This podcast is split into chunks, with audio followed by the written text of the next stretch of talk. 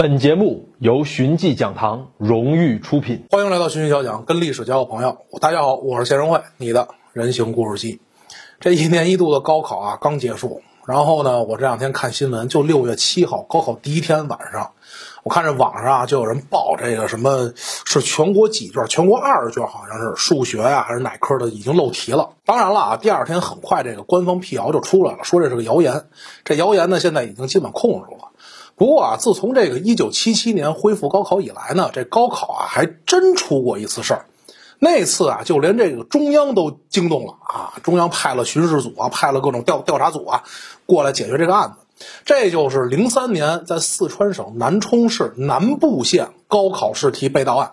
最后查明真相之后呢，发现这事儿啊，真的就是一闹剧。今儿呢，咱就来聊聊这个故事。零三年的六月四号，当时啊，这个全国三卷被运到了南部县的教育大楼，准备呢这七号一早运到各考场。虽然呢，说实话这儿也有安保措施，但是这大楼实在太旧了，没有监控。保密室啊，就那个试卷放的那保密室，那大门是木质的，狠狠一踹就开了。大院门口呢，只有俩保安。过了午夜十二点，就没人巡逻了。保安只是把这个大院什么前后俩铁门给锁上，防止外人进来。这个大院啊，其实特别逗。你说这种保存高考试卷的这种大院，应该是独立的吧？不见，里头那楼里还住着三十六户职工呢，就是这教育局的家属啊、人员什么，就就这帮人。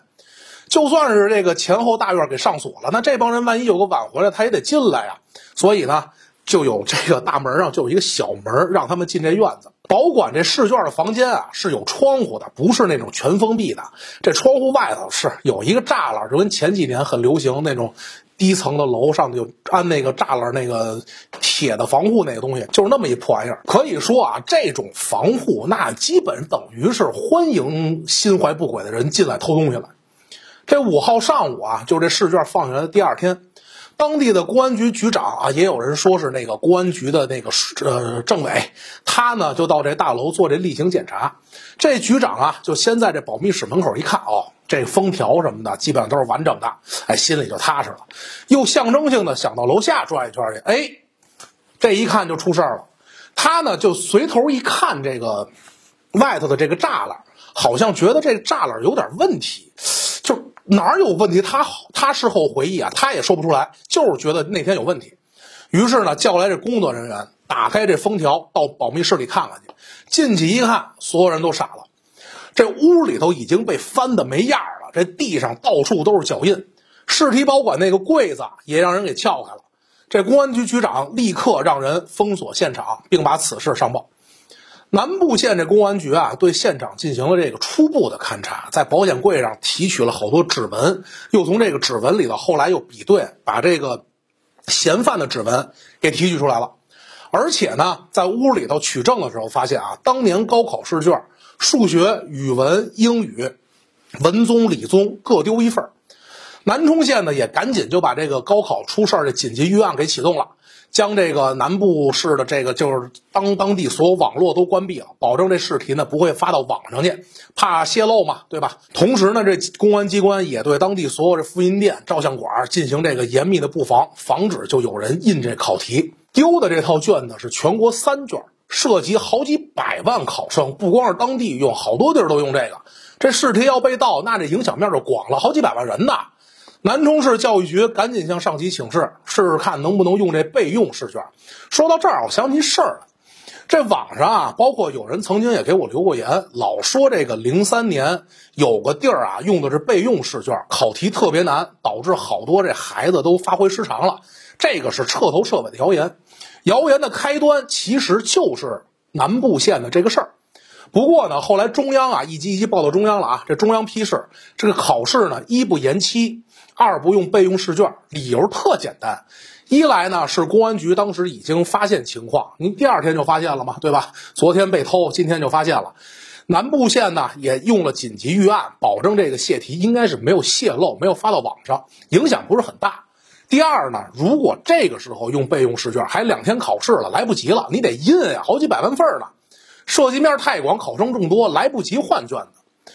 这件事的相关资料其实已经都解密了，到网上哪儿的你一查就能看到这个真实信息，咱就别在这儿传谣了。五号案发当天，南部县公安局啊，就对这可能会接触到这考题的所有人进行了排查。这些人里头啊，当然基本上都是这个大楼的工作人员啊，他们确实有的人的孩子啊，今年会参加考试，也有人的这个亲戚朋友家里头有那个高考的考生。但是啊，对他们进行了逐一的走访调查之后，基本都排除嫌疑了。于是呢，又只能对这个大楼里头居住不是还三十六户人家呢吗？对他们进行了调查，也都依次排除了嫌疑。比对这现场留下的指纹还有脚印啊，没有存档，说明什么呢？说明这个嫌疑人之前没有前科。这调查工作呢，就只能陷入僵局。眼瞅这七号就要考试了，这调查工作毫无头绪，所有人都特着急。但是现在中央有有通知，不延期，不换备用试卷，那考试只能该怎么办怎么办吧，就考呗。六月九号，当年高考的最后一天，当时高考是考三天啊，我据说，反正我们那会儿考的时候就已经改两天了。那会儿三天七八九，所以六月九号是当年高考最后一天。公安部派的专案组也到南部县了。经过调查啊，这很快就发现了很多这个疑点，包括也恢复了这个犯案犯的这个经过。这个案犯经过大概是这样的：五号零点刚过，就是那保安刚上门锁之后啊，这犯罪嫌疑人就通过大门上那小门进了院子，可能是先在楼外头藏了一会儿，看没事了，就拿这个梯子，通过这个梯子来到楼顶，进了一个空房间之后，顺着窗户又来到这个尸体的二楼。用随身带着这个钳子呀什么的这种东西，把这个老旧的护栏给剪开了，钻入室内，撬开保险柜，拿走尸体，就这么一过程。之后又通过窗户原路返回，返回的时候把这窗户尽量恢复。不过呢，这个细节也被那公安局长发现了。之后，犯罪嫌疑人把这个梯子可能就处理掉了，放回原处怎么着的？哎，又通过这小门离开大楼了。经过这个专案组人员分析啊，很快就有了这个嫌犯的画像：男性，十八到二十八岁。身高在一米七五左右，体态偏瘦。有个细节啊，让这堆专专家觉得这个小偷应该是要参加今年高考的。现场除了丢了卷子之外，这答题卡被动过，但是没被偷。假如说啊，这个人是请一个惯犯来帮忙，那一般来说惯犯是没参加过高考的，对吧？咱们先假设这一个前提啊，一般来说是这样。所以呢，这帮惯犯他会见什么拿什么。而参加过高考，或者说他要高考的人，他都知道我拿答题卡没用啊，对吧？我带不进考场，我提前做好题，这么大张纸我也不能带进去啊。所以这个案犯画像基本上是这么确定的。不过你想抓住这嫌犯呀，就是没什么好招，就是那种最古老的比对指纹。既然小偷你可能是考生，对吧？那您是不是总得回校回学校拿成绩吧，对吧？这个时候就给所有考生采指纹。就能找到凶手。于是呢，这公安人员在二十四号考生回学校拿成绩这当天，收集指纹，又经过几天的比对，哎，找着这嫌犯了。当年的文科生杨博，杨博他住的地儿是一个出租房，离这个教育大楼啊不远。民警到他家一看，在这厕所里头找到了很多那个已经焚毁的那种纸张。经过这技术还原比对，这些纸张。正是当年高考试卷，杨博呢，那没跑了，对吧？带回去审吧。这一审，杨博就招供了，孩子嘛，对吧？他是南部县一个特普通的这个农民家庭，复读生。这复读啊，我高中老师说这么一句话：复读一年扒一层皮呀。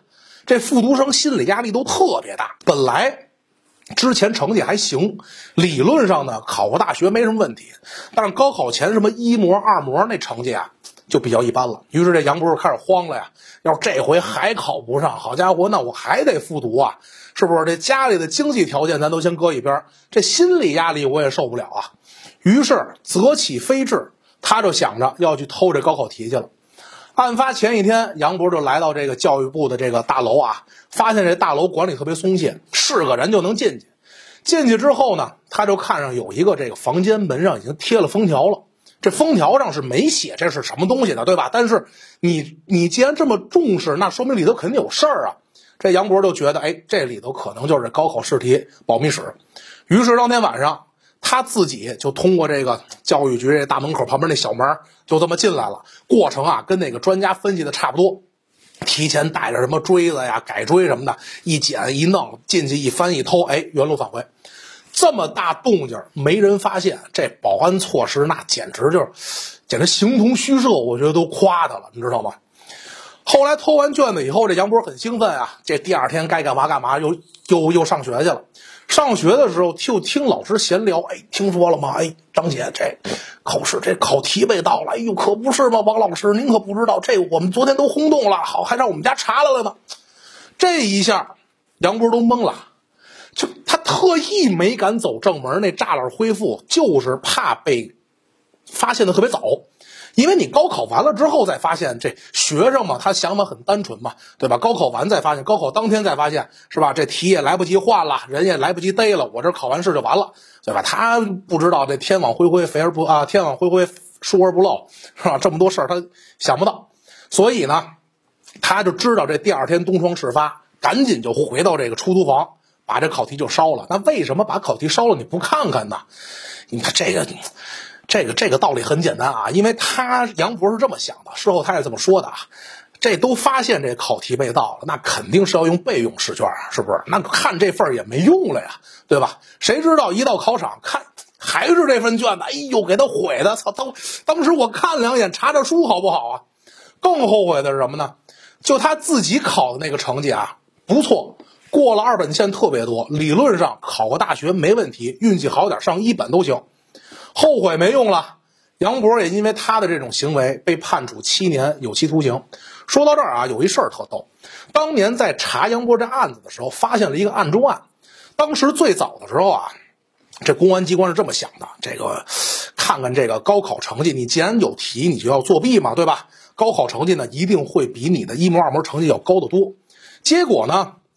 就把这个高考成绩比一模二模高的特别多的、特别离谱那帮人，给搜集了一下，一发现啊，在南部县这么一小县城里头，有五十多个人都是这种情况。为什么呢？一调查才知道，南部县当时有一个特别离奇的习俗，就是违，而且这习俗是违法的。什么呢？很多老师他花钱运作，让那些高二的学生提前参加高考。对吧？或者是让那些，呃，已经毕业了的好学生回来帮那些考不上大学的人顶替他们去参加高考，从中赚取利益。当然了，这帮参与这种运作的老师后来也都没得到好下场。这案中案啊，这过程特别复杂，所以这个零三年那个事儿，当时在全国闹得真的是沸沸扬扬。当然，这也说明一个问题啊，这个高考啊，历年是国家关注的对象，对于每个学生来说呢，也都是头等大事儿。我上学那会儿，我们那个班主任就跟我就经常跟我们说，绝对不要游戏高考。其实那会儿想啊，那会儿毕竟年轻啊，然后冲劲儿也比较大，所以呢，就有的时候就挺不能理解的。就知道这个是为我们好，但是有的时候却确实有那种为什么要考啊？天天学习压力也大，对吧？这个我当时有一个同学，我印象极深，他写了一篇作文，就是在作文里头抨击高考制度的。后来呢？万幸那篇作文啊，不是在高考正式考试里，是在一次平时的小的随堂。那会儿天天考试嘛，平时的一次小考试里头，我们老师张直就专门说这种情况。这种文章，高考中如果你写了，直接零分。你当时高考的时候，你觉得你能骂街？你觉得你在试卷上去做这种事儿，你爽了，有什么用呢？六十分的作文你拿零分，基本上等于上不了大学了。对吧？所以我对此这种想法就是，你可以觉得高考制度是有缺陷的，对吧？你私底下可以骂街，你摔东西、骂人、咬东西，干你只要不犯法，干嘛都行。但是就是不能游戏高考。就前几年那种什么考场零分大神，那就是一帮傻。真的就你怎么能拿自己人生中最重要、唯一一次能改变你命运的事儿？你拿它去当做一种游戏，那你的一生岂不都要活在你没改变命运之前的样子吗？对吧？你觉得这种制度有问题，那是那也是因为是别人定这个制度的时候他的问题，这是别人的错。你用别人的错去伤害自己，对吧？你这个人你不是傻叉是什么呀？绝对不要用自己的一生去发泄一时的愤怒。咱们呀。都可以做勇士，但是绝对不要做烈士。最后的最后啊，我还是祝今年高考的、明年高考的、以后可能参加高考的学生，考出自己理想的成绩。真的，不完善的制度还等着你们去给他们完善呢。好了，关于这零三年高考试题被盗案啊，今天就聊这么多。我是谢仁慧，你的人形故事机，关注徐云小讲，跟历史交个朋友。多精彩内容尽在寻迹讲堂。